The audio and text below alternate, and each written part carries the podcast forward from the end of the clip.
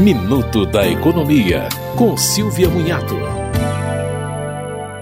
A Receita Federal prorrogou de 29 de abril para 31 de maio prazo final para entrega da declaração de imposto de renda ano base 2021. Quem não enviar no prazo paga multa. O valor da multa é de 1% ao mês sobre o total do imposto devido, sendo que o mínimo é de R$ 165,74. A multa pode chegar a 20% do imposto devido. Se faltar algum documento para terminar a declaração, o contribuinte pode enviar o que tem e retificar as informações depois para não pagar a multa. Se o problema é falta de informação, vale baixar o chamado Perguntão, que fica na página Meu Imposto de Renda. A Receita fez a atualização para a declaração deste ano no dia 17 de março.